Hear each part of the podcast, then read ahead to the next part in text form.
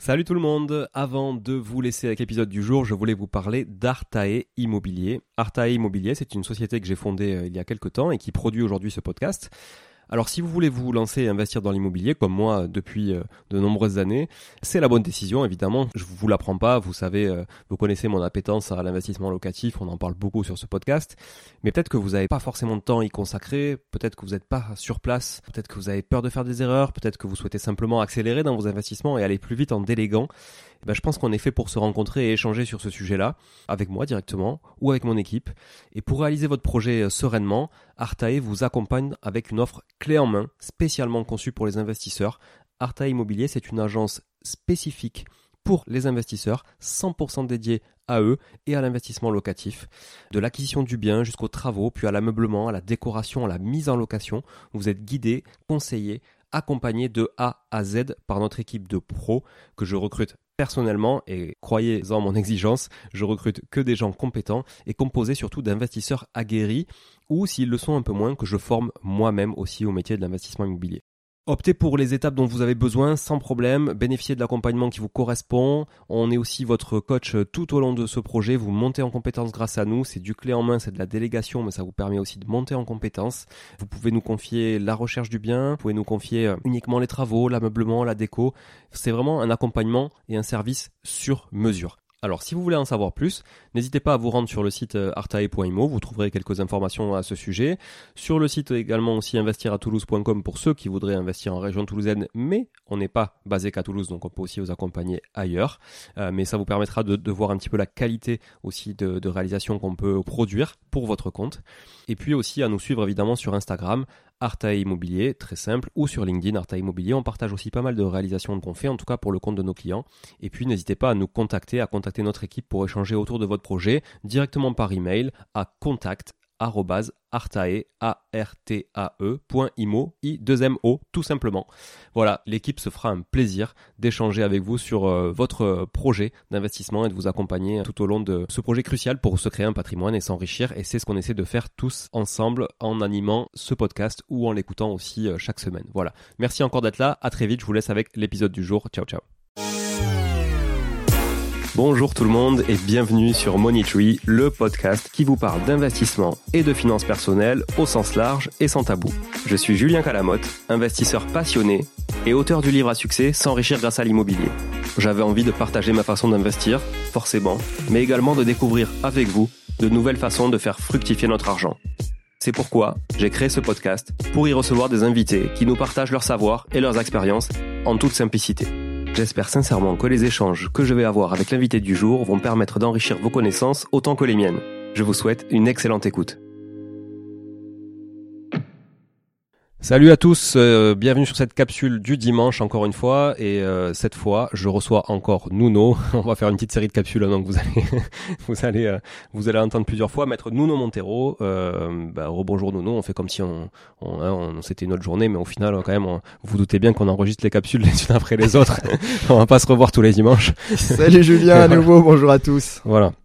On va parler aujourd'hui euh, d'un sujet euh, que j'avais envie de traiter parce que euh, quand on, achète avec l'intention de revente, on se pose la question, enfin en tout cas moi je me posais la question et j'imagine que je ne dois pas être le seul, qu'est-ce que j'ai le droit de faire et de pas faire, notamment en matière de pré-commercialisation, de commercialisation, voire aussi de contractualisation avec un acquéreur éventuel. Un exemple très concret, je j'achète un immeuble en monopropriété, j'ai pour projet de revente à la découpe, qu'est-ce que je dois faire pour pouvoir trouver mes acquéreurs et est-ce que j'ai le droit de faire signer un contrat de réservation à mes acquéreurs? Est-ce que j'ai le droit de, même signer un compromis etc dans quelle mesure je suis euh, en, vente d'immeubles à rénover donc en vire euh, c'est un peu l'équivalent de la VFA sur sur de l'ancien. Enfin tu peut-être nous mm. diras la, différence. Qu'est-ce que ça implique tout ça aussi la vire euh, et comment je peux peut-être ne pas tomber là-dedans aussi euh, est-ce que tu peux nous, expliquer tout ça, Nuno? Déjà parce que moi, j'ai quand même besoin d'éclaircissement et puis je pense que beaucoup d'auditeurs qui nous écoutent en ont besoin aussi. Ok, très bien. Alors, sujet très très intéressant qui est celui euh, de l'acquéreur, en fait, qui est sous promesse de vente et qui lui-même achète pour euh, revendre, hein, dans son objectif donc de revente. Eh bien, euh, que vous soyez particulier ou professionnel, on verra d'ailleurs plus tard, attention, hein, parce que si vous multipliez ces opérations en tant particulier, il y a un risque de, requalification en marchand de biens. Euh, mais ici, on va se concentrer en fait sur euh, sur le côté civil, c'est-à-dire que je suis sous promesse de vente et moi-même je souhaite revendre. Alors, est-ce que je peux d'ores et déjà, avant d'être propriétaire, avant d'être titré, on dit souvent en pratique, est-ce que je peux signer une promesse au profit d'un second acquéreur. Alors euh, oui, oui, sous certaines conditions, d'accord. Euh, déjà, on va privilégier pour la deuxième promesse une promesse unilatérale de vente et non pas un compromis de vente qui lui vaut vente, car n'étant pas propriétaire, je ne peux pas euh, signer une vente définitive, bien entendu. Par contre, je peux, en étant moi-même sous promesse ou sous compromis de vente, m'engager à promettre de vendre un bien qui ne m'appartient pas encore, sous la condition suspensive que j'en devienne propriétaire. Donc la première chose à vérifier, c'est cette condition suspensive dans ma revente, du fait que je devienne propriétaire du bien, bien entendu, avant que je puisse le revendre. Et euh, parfois, on a des reventes qui sont ultra rapides. J'ai parfois des marchands de biens qui signent leur acquisition le matin et qui signent la revente et non pas la promesse de vente, mais bien la revente définitive, dès l'après-midi ou quelques heures plus tard. Euh, il faut bien respecter cette chronologie et euh, pour cela, donc euh, le marchand, ou en tout cas celui qui s'est positionné sur l'acquisition d'un bien, a bien mis dans sa promesse de revente qu'il vendait sous la condition suspensive de devenir propriétaire. Est-ce qu'il faut l'accord du premier vendeur? Alors, euh, en soi, euh, pour revendre, euh, l'accord du premier propriétaire initial n'est pas nécessaire, mais en pratique, on, va voir que cet accord, il vaut mieux l'avoir. Pourquoi? Parce que dès lors que je vais vouloir commercialiser un bien qui ne m'appartient pas, je vais soit le faire en publiant des annonces, soit euh, je vais mandater une agence sur un bien qui ne m'appartient pas. Donc je recommande bien entendu, pour éviter euh, que le vendeur découvre une mmh. annonce sur un bien qui lui appartient, euh, annonce qui serait faite par quelqu'un qui est donc son acquéreur, eh bien je recommande toujours d'en parler à votre acquéreur, à votre propriétaire initial, donc au vendeur, et d'obtenir son accord pour commencer à pré-commercialiser. Hein. soyez transparent toujours euh, en cas de vente immobilière. Hein, la, la, la, transparence prévaut. Hmm. Vous avez un devoir d'information. Il faut contracter de bonne foi. Donc, informez tout simplement euh, votre vendeur que vous euh, faites une opération et que vous souhaitez revendre en partie ou en totalité, mais soyez transparent et demandez-lui plusieurs clauses. Moi, je recommande d'insérer dans votre promesse, lorsque vous êtes acquéreur, eh bien une clause de pré-commercialisation. D'accord, pour commencer donc à faire toutes les mesures de publicité nécessaires, mais également euh, lorsqu'il s'agit euh, d'une revente ensuite à la découpe, il est probable que cette euh, découpe nécessite une autorisation d'urbanisme ou à minima l'intervention peut-être d'un géomètre pour l'établissement par exemple d'un règlement de copropriété. Et pour cela, bah, encore faut-il que le propriétaire actuel puisse vous autoriser à la fois à déposer une autorisation d'urbanisme en son nom, car mmh. il est encore le propriétaire, mais également autoriser les professionnels qui vont venir sur place, que ce soit le géomètre, que ce soit les diagnostiqueurs, que ce soit euh, la société euh, d'études de sol, par exemple, si j'imagine que la vente porte sur un terrain bâti. Comment je peux formaliser cette, euh, cet accord? Bon, alors là, tu, tu, dis qu'on peut le mettre dans, les, dans des conditions de, de l'avant-contrat avec, le, avec notre, notre vendeur, du coup, quand on est acquéreur. Euh, donc j'imagine qu'effectivement, euh, il faut, il, faut, il faut savoir le rédiger. Mais après, sur, par exemple, l'autorisation de commercialisation, euh, tu vois, pour signer un mandat de revente sur une, sur une agence, est-ce qu'un simple mail peut, peut suffire, tu vois, juridiquement parlant alors, en soi, le mail est engageant, hein, même un SMS. On a vu des arrêts de jurisprudence assez étonnants, même dans des cas de divorce, ah où des, des, SMS sont produits. Euh, euh, petit bémol quand même, car euh, encore faut-il pouvoir prouver de manière certaine que le SMS ou le mail émane bien de la personne concernée. et, et, je, je, recommande plutôt d'insérer cela soit dans un courrier manuscrit signé, bien entendu, ou bien euh, directement dans l'avant-contrat. Ça, c'est l'idéal. Hein. Si, grâce à votre conseil, vous pouvez insérer les bonnes clauses et que euh, le propriétaire actuel, noir sur blanc, donne son accord ferme et définitif pour que vous commenciez à pré-commercialiser, à mettre en vente, à faire les recherches, les études de sol, les diagnostics nécessaires dans le cas de votre vente. très très clair. Euh, donc si je résume bien, j'achète un bien, je, on va dire même un bien en aller-retour. Tiens, tu vois, juste un bien en aller-retour. Il n'y a pas de création de copro et tout ça, comme ça on simplifie un peu l'exemple. Donc j'achète une maison, j'ai pour projet de la revendre en l'état parce que j'ai juste fait un bon coup. Je veux faire, euh, je veux faire ce qu'on appelle un aller-retour en achat-revente. Euh, je peux d'ores et déjà moi signer un compromis de, euh, pardon, une promesse de vente et pas un compromis justement. On fera peut-être la différence, on fera une capsule là-dessus, euh, peut-être entre la différence entre une PUV et un compromis et les engagements justement relatifs à tout ça. Donc je signe une, promesse de vente là en tant que vendeur, alors que je ne suis moi-même juste acquéreur potentiel, puisque j'ai toujours pas, euh, s'il faut, j'aurais d'ailleurs même pas mon crédit et je pourrais même pas être propriétaire au final. Mais ça peut rassurer la banque aussi d'avoir signé finalement un compromis, enfin une promesse pardon de vente. Décidément, je ne me fais pas au compromis, mais une promesse de vente, ok. Et donc à ce moment-là, je peux euh, faire ce qu'on appelle une vente en cascade, c'est ça? Mm. Euh, J'achète, je revends, je fais vraiment un flip hyper rapide. Euh, à la différence que je vais quand même être obligé de débloquer mes fonds. Exactement. C'est-à-dire que pour que je puisse devenir propriétaire, même si je deviens propriétaire, un instant de raison avant ma revente, même si c'est quelques minutes ou quelques heures, il faut bien que moi je sois vraiment propriétaire. Or, le transfert de propriété est souvent, conventionnellement, subordonné et différé au moment du paiement total du prix. Je précise que ce n'est pas ce que prévoit le Code civil. Je rappelle que le Code civil nous dit que la vente est parfaite dès que j'ai un accord sur la chose et le prix.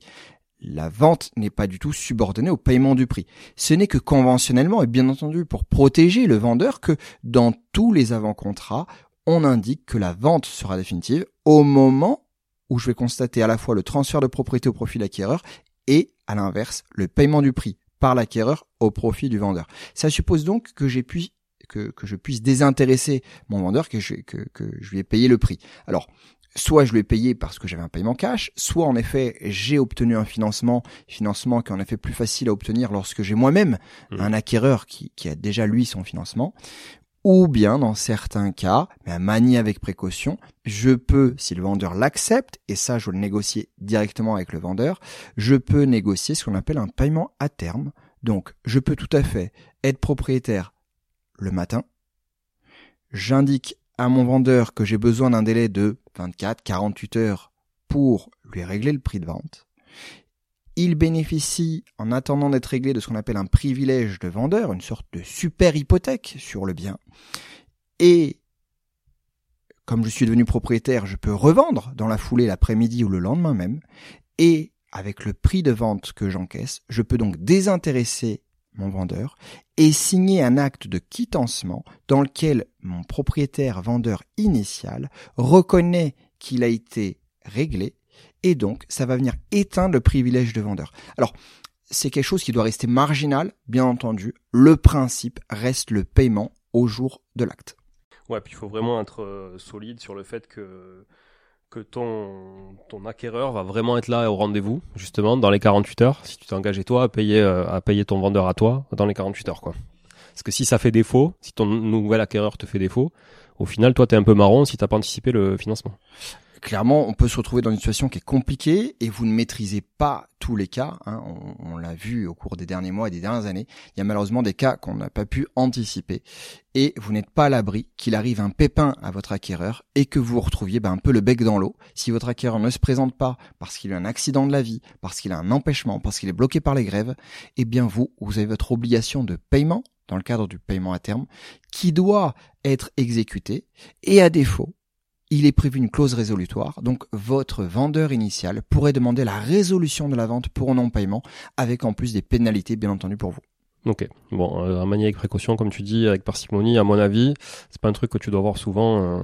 Non, c'est plutôt des choses qui sont maniées par des professionnels, euh, rarement par des particuliers, par des professionnels qui sont déjà aguerris, et bien entendu des professionnels qui ont été transparents avec le mmh. vendeur hein, sur le fait qu'ils allaient revendre et qu'ils avaient euh, soit pour éviter un effort de trésorerie, euh, un, besoin de différer le paiement. Alors, je, ça me permet, Julien, de d'arriver sur un sujet qui est attention à la trop bonne affaire en, vente immobilière. Hein. Euh, bien entendu, on veut tous acheter pas cher et revendre cher. Mais attention, si je revends bien plus cher que ce que j'ai acquis, euh, ma vente peut euh, être annulée, d'accord? Il y a ce qu'on appelle l'action récision pour lésion. C'est-à-dire que si j'ai acheté le bien moins de 5 douzièmes du prix auquel je l'ai revendu dans les deux ans, eh bien, mon vendeur initial peut me demander un complément du prix. Pour éviter cela, je dois faire intervenir le propriétaire initial dans mon acte de revente. Alors, on se doute bien c'est assez délicat d'aller voir ton mmh. propriétaire initial dire tiens au fait je t'ai acheté ton truc à 500 mais là je suis en train de le revendre à 1 million 300 000 ça te dérange de venir signer l'acte de vente avec moi? Ouais ouais. Ouais non c'est clair. La lésion c'est c'est c'est vraiment un sujet effectivement. Et c'est quoi c'est deux ans? Deux ans. Ouais deux, ans. et si je revends le bien euh, à l'identique. C'est-à-dire que, bien entendu, si j'ai fait des travaux qui, qui supposent une plus-value sur le bien, il est évident que cette fois, il faut comparer des biens qui sont comparables hein, et euh, on ne va pas euh, calculer la lésion de la même façon. Euh, ok, très clair. Merci Nuno pour tout ça. On se retrouve très vite pour une prochaine capsule. Merci à toi Julien, merci à tous et à très vite. À très vite, ciao ciao. Bon, si vous êtes là, c'est que vous avez écouté jusqu'au bout et a priori, l'épisode vous a plu. Si c'est bien le cas, n'hésitez pas à le partager autour de vous. Notez ce podcast sur Apple Podcast et Spotify en laissant un commentaire 5 étoiles. Je ne vous le répéterai jamais assez, mais c'est grâce à vous que ce podcast vit aujourd'hui et peut continuer de vivre en vous proposant un contenu toujours plus qualitatif. Merci encore. Je vous retrouve très vite sur un nouvel épisode de Money Tree. En attendant, je vous souhaite la meilleure des réussites dans vos projets et un bon enrichissement. À très bientôt.